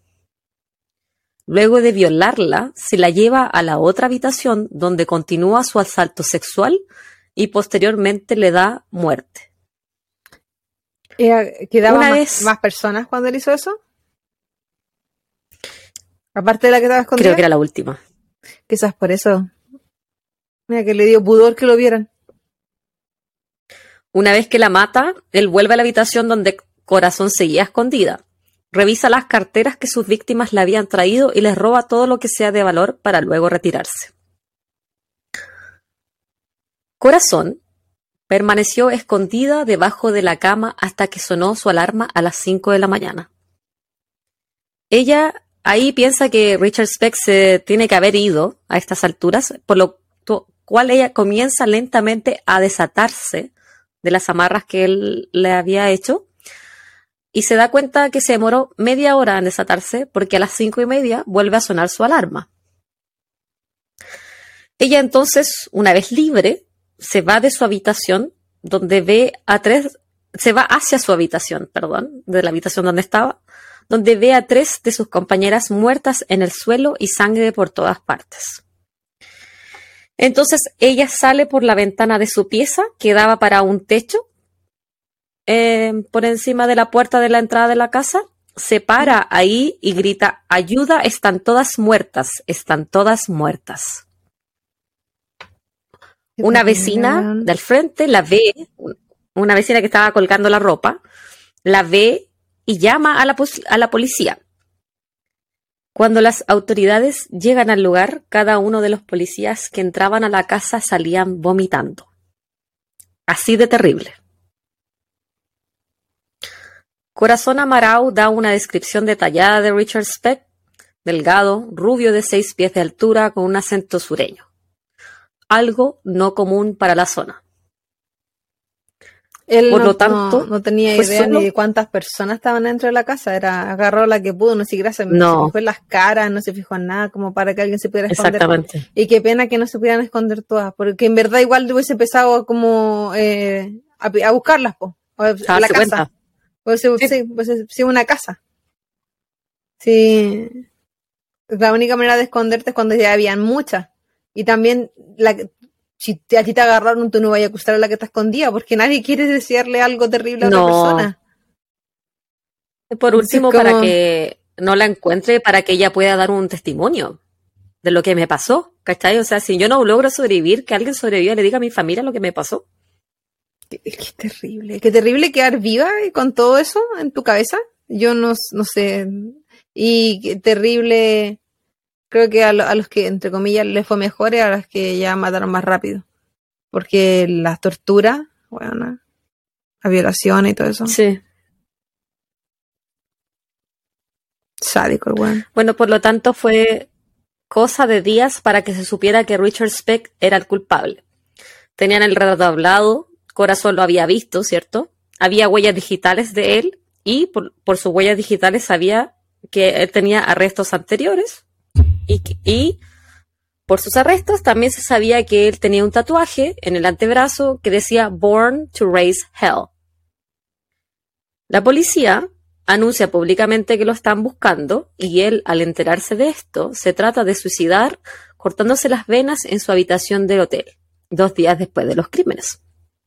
Mm. Pero después de cortarse las venas, él se arrepiente y pide llama al staff del hotel para que llamen al 911, por lo que él termina en el hospital. Después de haber matado tanta gente, él sabía clarito cómo matarse.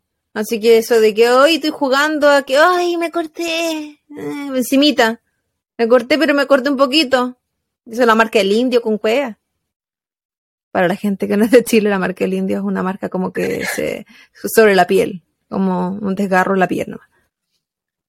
Y disculpe a la gente que estuvo escuchando y escucho ese golpe en el micrófono hace unos segundos.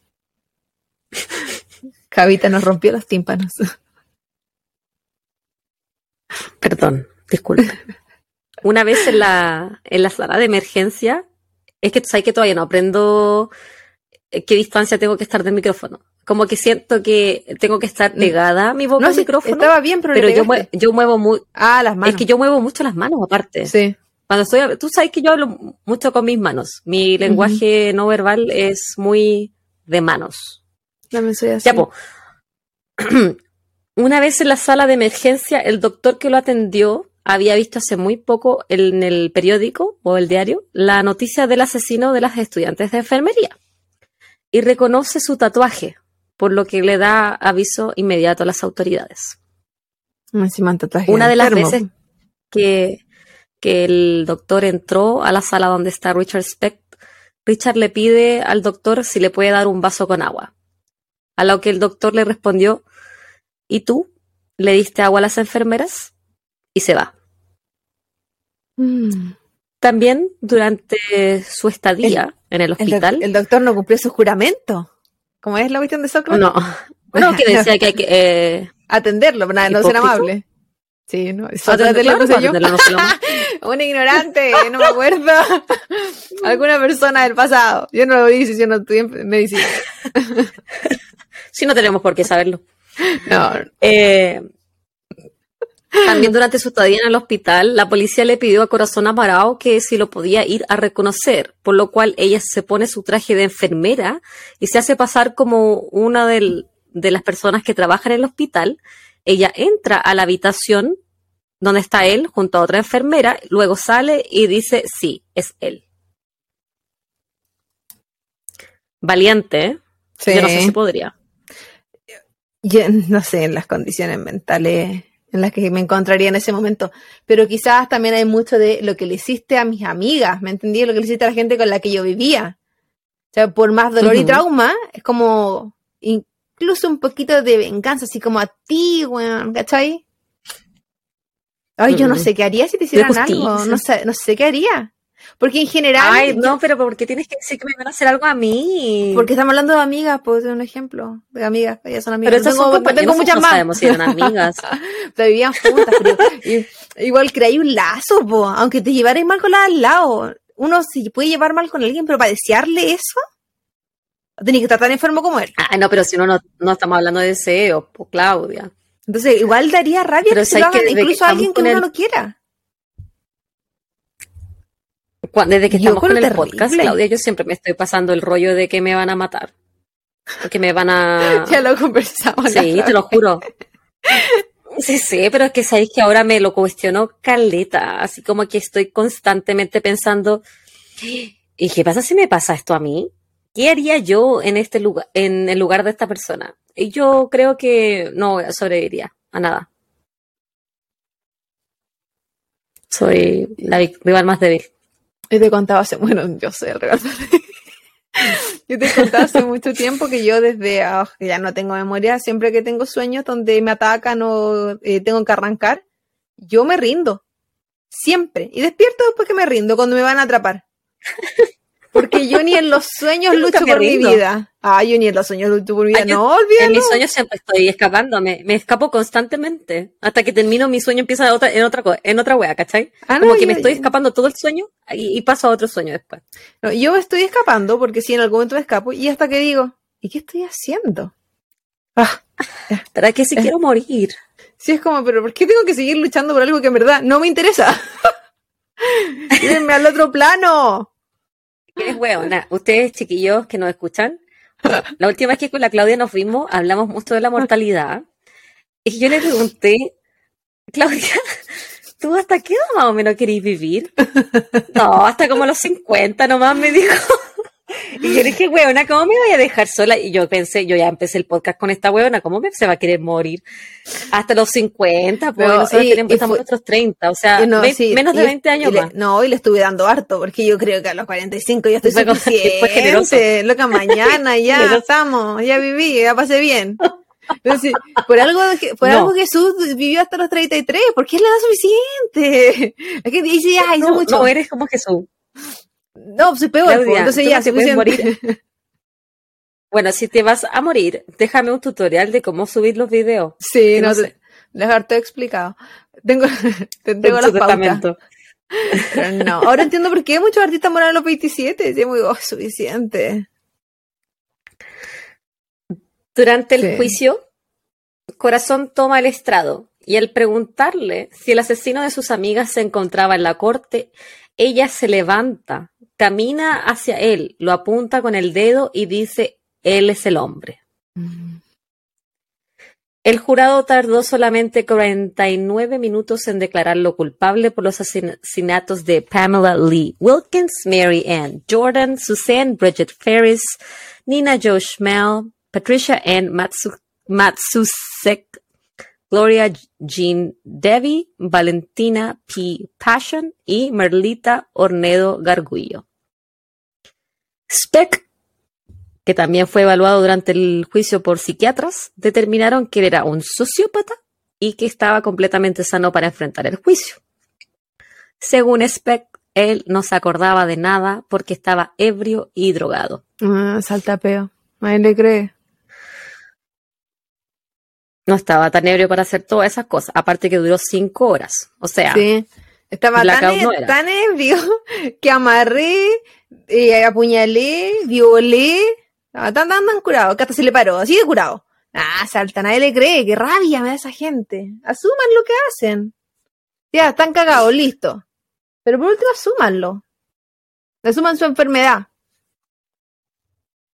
El 22 de noviembre de 1968, él es sentenciado a la pena de muerte en la silla eléctrica. Por supuesto, él, apel, él apela, pero la condena se mantiene.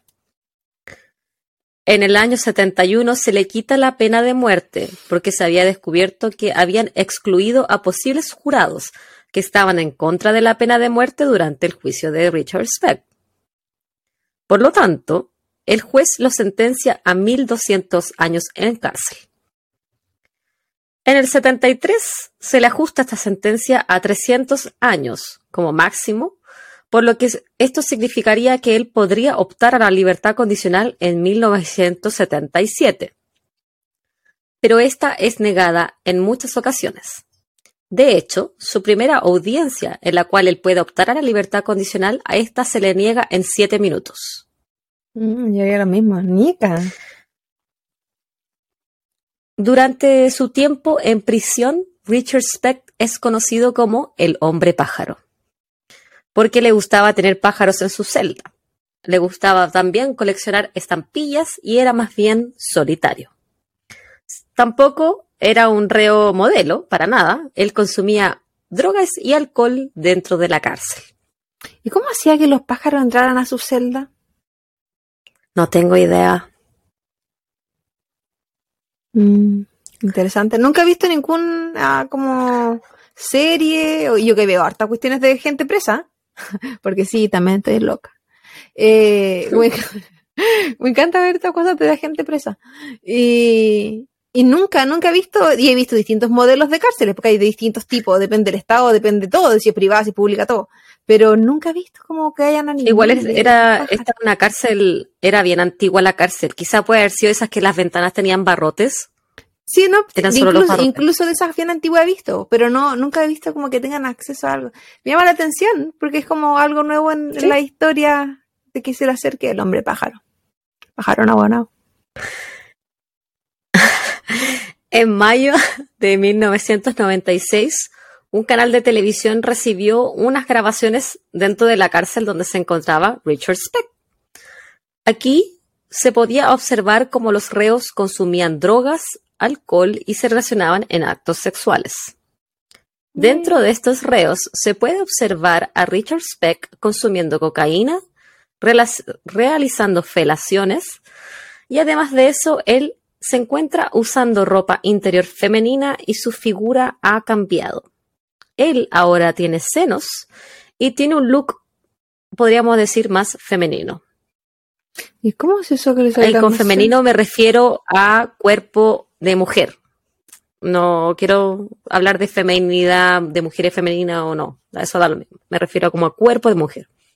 Te tenía eh, como Al parecer- hombres que, que están en la cárcel, que imagino que no toda operación, que se ponen relleno eh, para que, pare- para que pareciera que No, tienen él eh, Tenía, pechuga. está, está sin brasier en el video. ¿Y cómo le salieron pechugas? Al parecer, él había podido obtener hormonas femeninas dentro de la cárcel. Oh. Y quizá, igual, eh, igual en el video se veía un poco más, eh, eh, había subido de peso, aparte. Se supone que al optar por un cuerpo más de mujer, él era protegido por el resto y actuaba más bien como una trabajadora sexual. En las mismas grabaciones, uno de los reos le pregunta cómo se siente por haber matado a las ocho mujeres. Y él dice que nada, se sintió como se sentía todos los días. Cuando le preguntan por qué lo hizo, él simplemente responde no era su noche, refiriéndose a las estudiantes de enfermería. Richard Speck murió en 1991 de un ataque al corazón. Nadie reclamó su cuerpo, el cual fue posteriormente cremado. Como te dije al principio de este episodio, Richard Speck es conocido como uno de los primeros asesinos en masa de este país y su historia sigue siendo algo que da mucho que hablar para los fanáticos del true crime.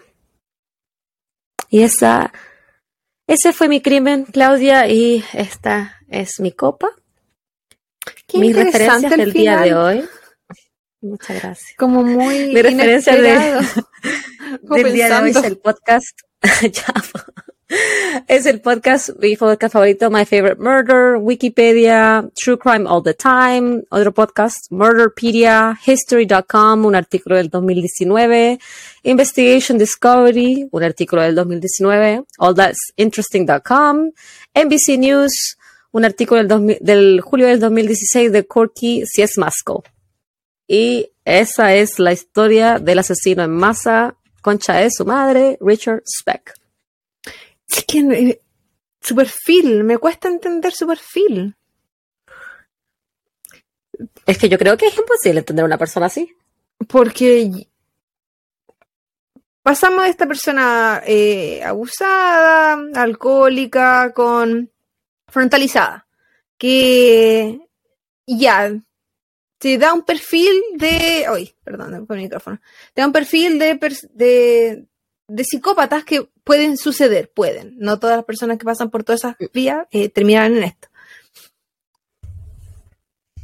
Inclu- pero tuvo relaciones con mujeres. Se, yo podría pensar odio a la sociedad. No, no había odio hacia la sociedad. Odio hacia las mujeres. Tampoco en verdad. Pero se las viola, las mata. Pero siempre fueron mujeres en todo caso, ¿no? ¿No mencionaste Sí. muertes de hombres? Acuchilló un hombre, po, Ah, pero y se fue preso un poquito. sí. Yo creo que era oportunismo. Y después eh, en la cárcel, porque si ves que los violadores de mujeres no necesariamente terminan siendo, eh, abro comillas, porque no es que hayan roles definidos de esta forma, pero yo sé que en las cárceles funcionan las cosas bastante este- estereotipadas de repente, como que se quisiera convertir en una mujer en la cárcel, porque no sé si en su, mo- como que en ningún momento es como que hubiese querido serlo antes. Lo estaba haciendo porque lo No, claro. al principio cuando dijiste que estabas haciendo felaciones, yo dije, ah, pero para conseguir droga, pues si está, se estaba drogando en la cárcel. y, pero después dijiste que no, que su cuerpo también era más femenino y que era una, traba- una trabajadora sexual. No sé cómo, no sé cómo saber, habrá identificado. Eh, eh, como que Sí, ¿A es quién- difícil entenderlo. Yo creo que él es una persona oportunista que mató por oportunismo porque estaban ahí y que ah, también alguien que solamente se preocupa de él y para él estar bien y no ser asesinado en la cárcel, tiene es que que optar a, a- a que lo mejor que puedo hacer es ser un una, mu- una muñeca inflable para estos hueones, ¿cachai? Para conseguir lo que realmente yo quiero que son drogas. Ay, pero no sé. No sé si. Bueno, digo, no sé si. Yo no podría hacer nada de lo que él hizo, en verdad. Con cuidado, es que, el patizo en la parte de los lentes. Pero... yo creo que siempre tratamos de ponernos eh, de a, guardando las proporciones casi como los zapatos del asesino para poder casi como entender por qué harían algo así. Pero en el caso de él es imposible. Es que sus cambios, son demasiados sus cambios. Porque incluso su infancia súper tortuosa y su alcoholismo, abandono, la muerte es que ni tanto tortuosa. O sea, weona, ¿cuántas personas uno conoce que no se le muere un papá o una mamá cuando son pequeños? Sí, no, pero. ¿Cuántas personas uno conoce que su mamá se casa otra vez, que ya el padrastro no era el mejor del mundo? Supongamos que la mezcla, la mezcla de factores. lo torturaba. no, no, digo que la mezcla de factores que en él, justo por lo de la cabeza, que el, alcohol a tan temprana edad que también produce daño cerebral, más lo del papá, lo emocional, más quizás ver lo, cómo se llamaba la mamá con el hombre que se casó, no sé, qué sentimientos de abandono que haya tenido, no sé, lo que sea. Supongamos que ahí podría haber habido algo, como algo que le creara resentimiento, pero es que siento que tampoco, porque si incluso la mamá después le terminó hasta pagando fianza para que sacarlo, entonces era como, esa familia igual estaba ahí, tu hermana de recién no sé cuántas veces, la familia estaba ahí. No da la proporción, yo siento. La cosa que le pasó a él con sus crímenes es demasiada, eh, es, demasiado, es demasiada la escala que hace. Lo único, que me, como que, no... que me hace pensar es que en verdad él tenía un problema mental. Y no estoy hablando de solo psicopatía o Sociopatía. Hay algo otra cosa, tú te refieres. Sí, algo más. Como de procesamiento. Sí, pero tampoco pienso que sea alguien con algún eh, rezago, ¿se decía? Sí, no, no, no, no, no. yo tampoco estaba pensando en eso. Yo estaba pensando así como estrictamente en lo frontalizado. Sí. Porque siento como que, es tanto lo frontalizado que no se mide nada. sus crímenes eran muy eh, como planificados, pero él pero tampoco eran mal hechos. La escala de maldad. Sí, había mucha, había mucha maldad, había mucha tortura, había mucho eh, ser empatía, a usted se le quedó en altura de la mamá. Eh, había mucho de querer hacer lo que se le ocurrió y, y, las consecuencias de lo que estaban pasando a él no le importaban ni le afectaban. Y claro, puede haber efectos de drogas también que quizás empeoraban, pero ahí, sí, en, en ese lóbulo frontal, ahí no había lóbulo frontal, ahí había un pedazo de mierda. Yo creo que por ahí va la cuestión. Por, por eso, porque su, su raciocinio, todo lo que él hace durante su vida, hasta cómo termina, el chico pechugón, no, no tiene ningún sentido para mí, en mi cabeza. No. Siento que no, yo tampoco encuentro que tenga sentido. Es como un sub y baja, un sub y baja. Es como que durante toda su vida fue diferentes personas. Casi como un con artist, como le dicen acá, pero violento. ¿Habrá tenido así como personalidades múltiples, algún trastorno, algún borderline? Y no digo que tener personalidades múltiples el borderline te va a llevar a hacer este tipo de crímenes, pero estoy tratando de entender que sea tan diferente en, distintas etapas de su vida. Y sí, puede, puede haber mucho oportunismo y sobrevivencia, pero pero hay algo más Pero bueno, no vamos a ver porque el amigo ya no está. Yo creo que igual hay gente que es mala, de, de mala de, adentro, del corazón, como que, ah, bueno, aparte que los sociópatas no, no, no, tienen empatía, pero aparte de no tener empatía, acá hay una weá, un goce por hacer mal, por hacer algo dañino al otro, por la tortura. O sea, yo entiendo, por ejemplo, cuando yo me enojo, qué sé yo, ya le pego una puerta o tiro algo porque estoy enojada. Y ese es como un impulso, ¿cierto? Pero ¿qué onda su impulso de cuando mató a alguien como que él tenía que dejarla cagar? ¿Cachai? Como que no podía parar y decir, ¡Ah, concha tu madre, me equivoqué. No, él tenía, él mató ocho personas, weón, era como una tras otra y no era, y no era así como, ah, cuchillazo toda era que yo la mato, me voy a lavar las manos, me tomo mi tiempo, weona, de lavarme las manos y esa tortura psicológica porque uno, porque evidentemente ellas escuchaban lo que él estaba haciendo, ese goce de saber y probablemente que ella estaban llorando y gritando. Probablemente tiene que haber sido terrible esa cuestión, una, casa del terror. Sí. Y me, me pasa con eh. la, la maldad o la gente eh, los psicópatas con alto índice de maldad, quizás tengo una asociación súper errónea, pero yo en general los encuentro muy inteligentes, mal empleada su inteligencia, porque son planificadores, porque son como que evalúan, porque son selectivos, porque tienen un, tienen un método de son trabajar. Estrategas. Son estrategas, en general son calculadores, manipuladores, hay un combo. Yo sé que... Como, Ted Bundy. Sí, en general los asesinos como en serie que no funcionan, o, incluso, por ejemplo, el, episodio anterior, esta persona que sí era muy mala, que pero era suficientemente inteligente para saber qué niña agarrar, cuándo agarrarla, dónde agarrarla, dónde dejarla, para el punto que hiciera cientos. O sea, había una, mm. había una estrategia. Yo eso no lo encontraba súper inteligente, pero basado en que no tenía escolaridad, los traumas que vivía en la calle y no tenía ni para comer, yo lo encontré bastante astuto para poder hacer todo lo que hizo durante tanto tiempo. Sí. Igual que este. Entonces, es como. Siento que este no era tan inteligente. Como, como que sí, pero no. Como que era planificador, pero. Es que, es que no, no tenía una seguidilla de crímenes. O sea, sí, pero no tenía una seguidilla de asesinato. A eso me refiero porque él era un, asesino en masa. Los asesinos en masa son gente muy diabólica. Sí. Por eso a mí no me gusta, a mí no me gusta este tema. Yo no sé si voy a volver a ser un, asesino en masa porque me causa. Si hay una weá que me aterra a mí, son los asesinatos en masa.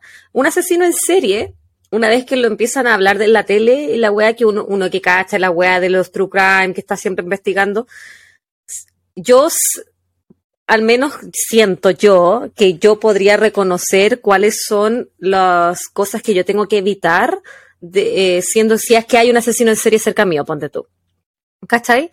Porque tienen un modus operandi. Pero un asesino en masa es una persona que es en ese momento que los van a matar a todos. O sea, yo no tengo cómo prepararme para sobrevivir a un asesinato en masa y eso es lo que más me aterra. Pero me pasa como ser, como que pase donde yo estoy. Pasa hay como dos tipos de asesinato en masa.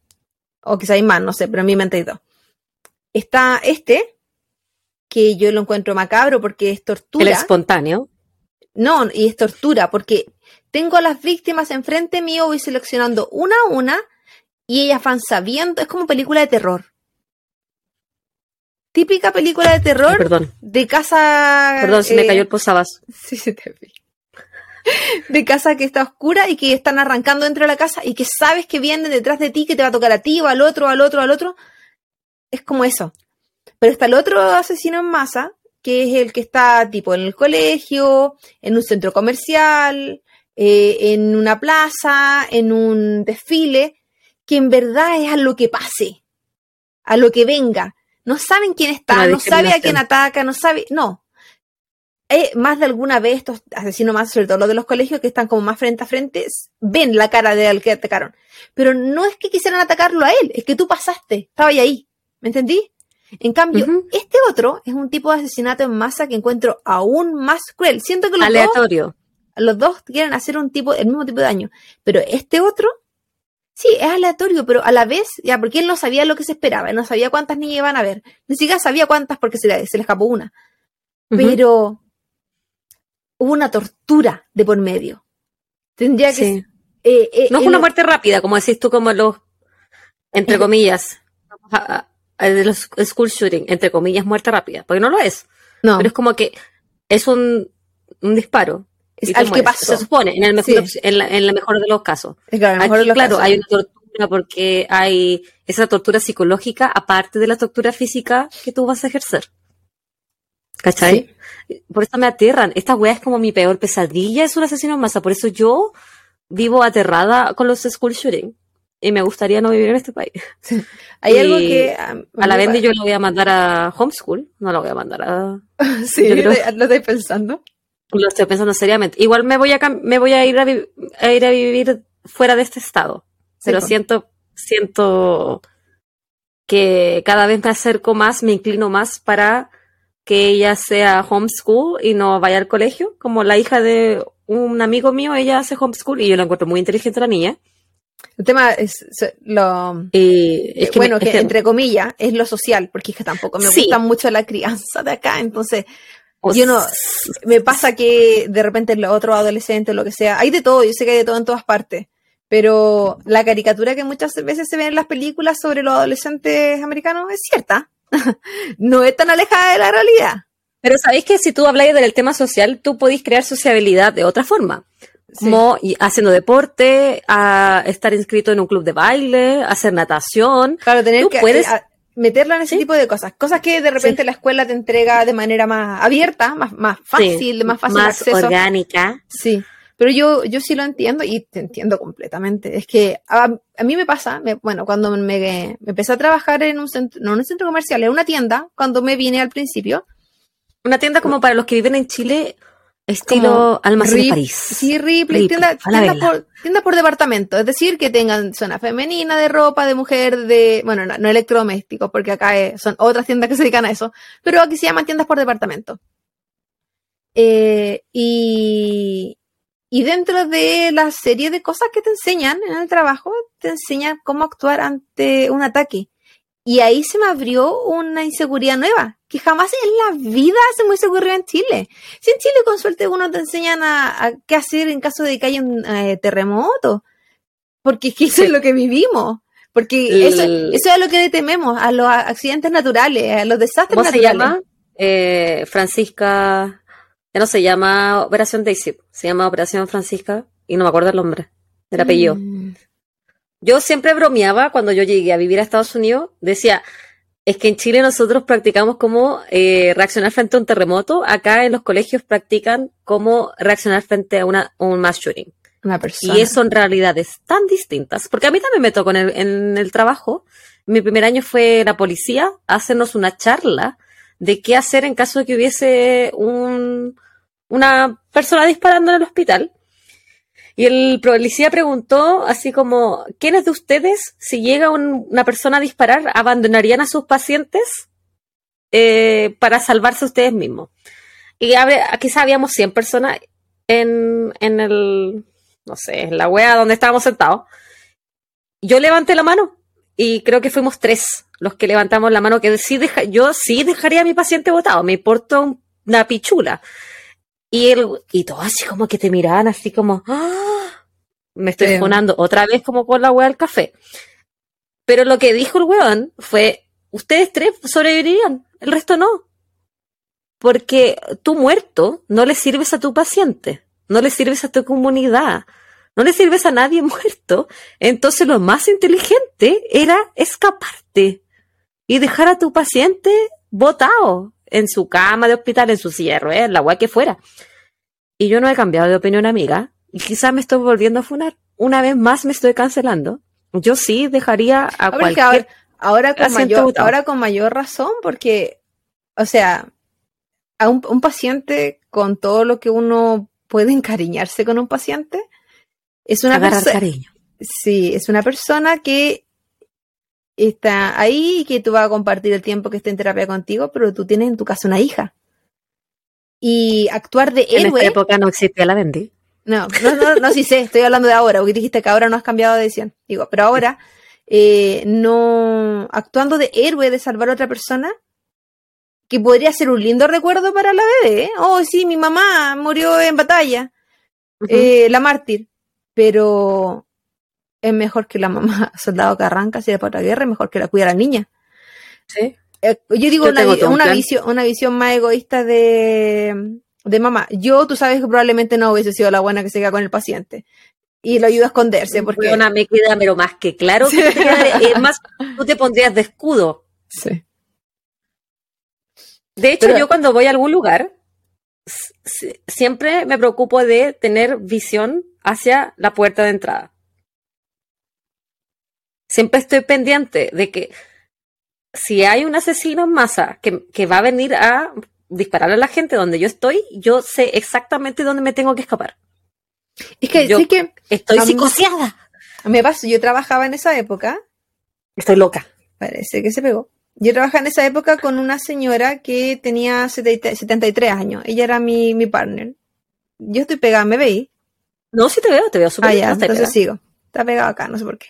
Y trabajaba con esta señora de 73 años. Y cuando nos pasaban este, eh, este paso a paso, lo que había que hacer, ella me decía, por favor, si algo pasa, no me dejes sola, por favor.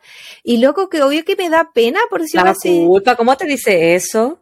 Porque ella decía que si había que correr, que la agarrara, que ella, que igual era súper ágil, pero es terrible, es terrible pensar que existen esos miedos. Y obviamente te enseñan a hacer todo lo que hay que hacer y, en verdad es, no se escondan y arranquen, porque si se esconden es peor porque esa parte donde están escondidos van a llegar. Pero yo me sabía todo lo escondite del lugar, pues si yo abrí y cerraba esa tienda. pero, pero aún así, y lo hemos conversado antes, yo no sé cómo reaccionar. Yo me bloqueo ante situaciones como muy fuertes. hay tres reacciones, po. Correr, pelear y congelarse. Yo me congelaría. F en inglés, sí. Yo no sé si realmente reaccionaría de la forma que yo en mi mente creo que voy a reaccionar. Es, es, imposible saberlo, po. hasta lamentablemente cuando uno está en ese momento, que espero nunca tenga que estar en ese momento. Yo, em, pero lo mismo. Al principio del, del, capítulo de hoy día hablé de que no iba a ser, por ejemplo, el asesinato en masa que pasó acá en Las Vegas en el año 2000. Ay, fue hace cinco años, 2017 yo, yo creo que nunca lo voy a hacer, pero tengo una amiga. Ah, pues de gente una también. Una de mis mejores amigas que ella estuvo presente e, en, ese tiroteo. Y eh, un, ella quedó, obviamente quedó muy mal psicológicamente, pero la forma en que mi amiga reaccionó fue, un, fue la forma que yo desearía reaccionar si es que tuviera, estuviera en ese momento. Está ahí como que la weona, ella estaba con su primo, que era, que bueno, es parte de las Fuerzas Armadas estadounidenses, él se congeló. Y ella lo agarró y salieron corriendo. Y una vez que corrieron y como que los escondieron en otra parte, él como que se le prendió la chispa y, y agarró todo su, su conocimiento militar para ellos escapar del lugar. Y a pesar de que, claro, como que eh, a ellos no les pasó nada, ella quedó muy mal, no solo por, por lo que vivió, sino porque sobrevivió. Sí. la culpa del sobreviviente es terrible, igual. Aunque no te pase nada, o sea, no hay, no hay ninguna parte, eh, como que nada se puede salvar de ese momento, que como que no hay algo positivo porque igual tú te vas a sentir pésimo. Sí. Este, este, los asesinatos en masa yo encuentro que es algo de lo más terrible que uno puede hablar y por eso yo no quería mucho hablar de este tema, pero Richard Speck es eh, un clásico de, Estados Unidos y como te dije, hoy día iba a ser terrible. Abre, abre un asesinato en masa que para mucha gente es desconocido, porque mucha gente solamente piensa cuando se habla de asesinato en masa como lo que estábamos mencionando recién, que es un ejemplo más clásico. Este otro tipo de asesinato en masa y que mucha gente podría pensar, hay un asesino en serie, porque son varios, pero no, porque ocurren a la vez. Entonces es bueno que haya, sido, que haya hablado de este caso porque se, se crea una diferencia y se explica también cómo funciona las clasificaciones de esta gente. Bueno, funciona terrible a la vez. Sí, no, no, terrible para el mundo, pero bueno para ejemplificar lo que existe, si existe, esto ya está, nada que hacer. Y sí, eh, acá yo siento que, aparte de la teoría que tenemos de que de falta apego con los papás, eh, falta mucho amor en la gente. Aquí la gente es muy poco amable y probablemente de las cosas que a mí más me ha, costado la no este todos, pero no, no, hay, de hay de todo, hay de todo. Hay gente que es maravillosa, que uno dice, ¿qué onda? Tú no eres de este país. pero eh, de las cosas que a mí más me ha costado adaptarme es que encuentro que la gente es muy cruel a veces, en general. Yo creo que, quizá no cruel, poco empática. Como fría. Es de poco apego. Como, como que la gente es min acá, es como. No, no, es, no es cruel. Es como un poquito peor que eso. Desagradable. Sí, entonces como que no. eh, gente que no tiene a veces tacto o. Eso te iba a decir como que no son de piel.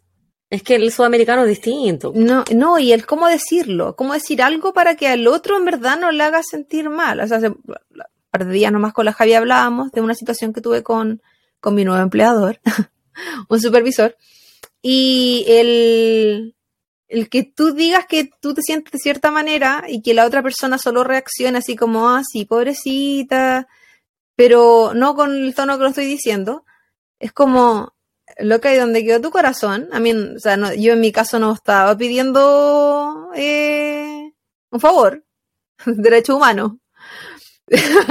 derecho humano es básico en el trabajo, en una empresa eh, mundial, ni siquiera multinacional, mundial. Eh, pero pasa, pasa harto que uno dice aquí la gente funciona súper mecánica y poco empática. Y, claro, yo me acuerdo que en Chile mucho se hablaba de que el servicio público, y en general todas las cosas públicas, que atienden como la mierda, que los carachos, que aquí, que allá. Y sí, puede ser. Pero yo siento que en Chile nunca me hicieron sentir mal, me daba rabia nomás. Y ni siquiera porque nunca me trataron mal. Pero era como que te podía dar rabia la situación pero aquí siento que me hacen sentir mal. Es como quizás también de más vieja más sensible, no tengo idea. O menos tratada y que estoy acumulando. Estoy, generando un combo cuando vuelva a, terapia. Para tener, te tengo pero con todo. te traigo todo lo que me ha pasado en estos últimos seis años. ¿Sabes qué? Tengo que ponerme al día. Porque los problemas ya no son amorosos, no señores, porque ya me recuperé de eso. Ahora te traigo problemas con la sociedad. Sí, porque quiero morirme en 10 años más por esto, porque no estoy ya de la gente. Yo no voy a matar a la gente, vengan a matarme a mí, tengo la puerta abierta. Pero no me torturen ni me violen, no es lo único que pido. Una muerte rápida, una pium pium. Estúpida, deja de querer morirte, ¿qué hago yo sin ti? Por eso te estoy dando un par de años para que recreemos. Para, que, para que me prepare. Idealmente dejar este podcast en alto, o sea que la Javita te cumpla su sueño de dejar de trabajar y, eh, y solo se dedica a esto. Chiquillos, chiquillas. Recuérdeme con amor. Recuérdela con amor. Eh, esperamos que les haya gustado este nuevo episodio de Copas y Crímenes, nuestro podcast de True Crime. Por favor, no olviden suscribirse a, si Oye, absolutamente haberlo dicho al principio. ¡Suscríbanse! No, no, no, no, Dije bienvenido. que han pasado horas, horas desde que empezamos este podcast. Y no sé si quieres decir algo más, amiga, pero yo estoy agotada.